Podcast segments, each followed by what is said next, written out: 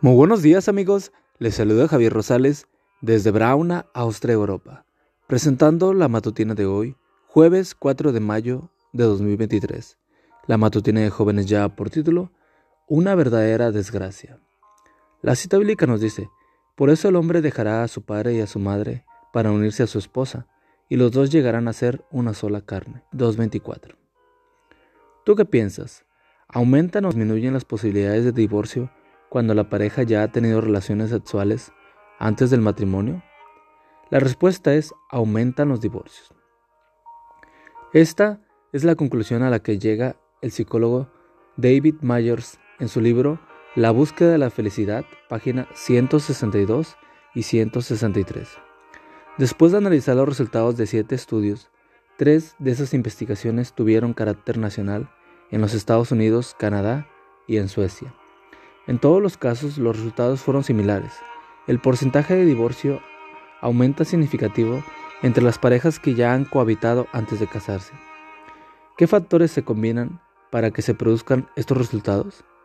El mismo Mayer menciona que las parejas que viven juntos sin casarse son más propensas a tener relaciones fuera del matrimonio, es decir, tienden a ser infieles a sus cónyuges después de casarse. Otros investigadores señalan que muchas de esas parejas que tienen sexo sin casarse por lo regular tienen muy pocas cosas en común. Por ejemplo, no comparten los mismos valores ni las mismas creencias ni metas.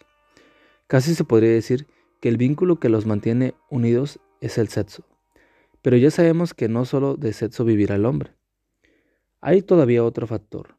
Los jóvenes que experimentan con el sexo muchas veces terminan casándose con otra persona y después de que se casan, no pueden evitar las odiosas comparaciones.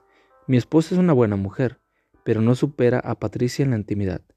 Ricardo no sabe besar tan bien como lo hacía Carlos, etc. En conclusión, si algo prueban los matrimonios a prueba, es que son una desgracia, tanto para los que se aventuran en esa causa perdida como para la sociedad. Por lo tanto, vale la pena esperar hasta el matrimonio, Solo así disfrutarás, sin sentimientos de culpa, de las delicias de ese prestigioso y precioso regalo que Dios nos dejó.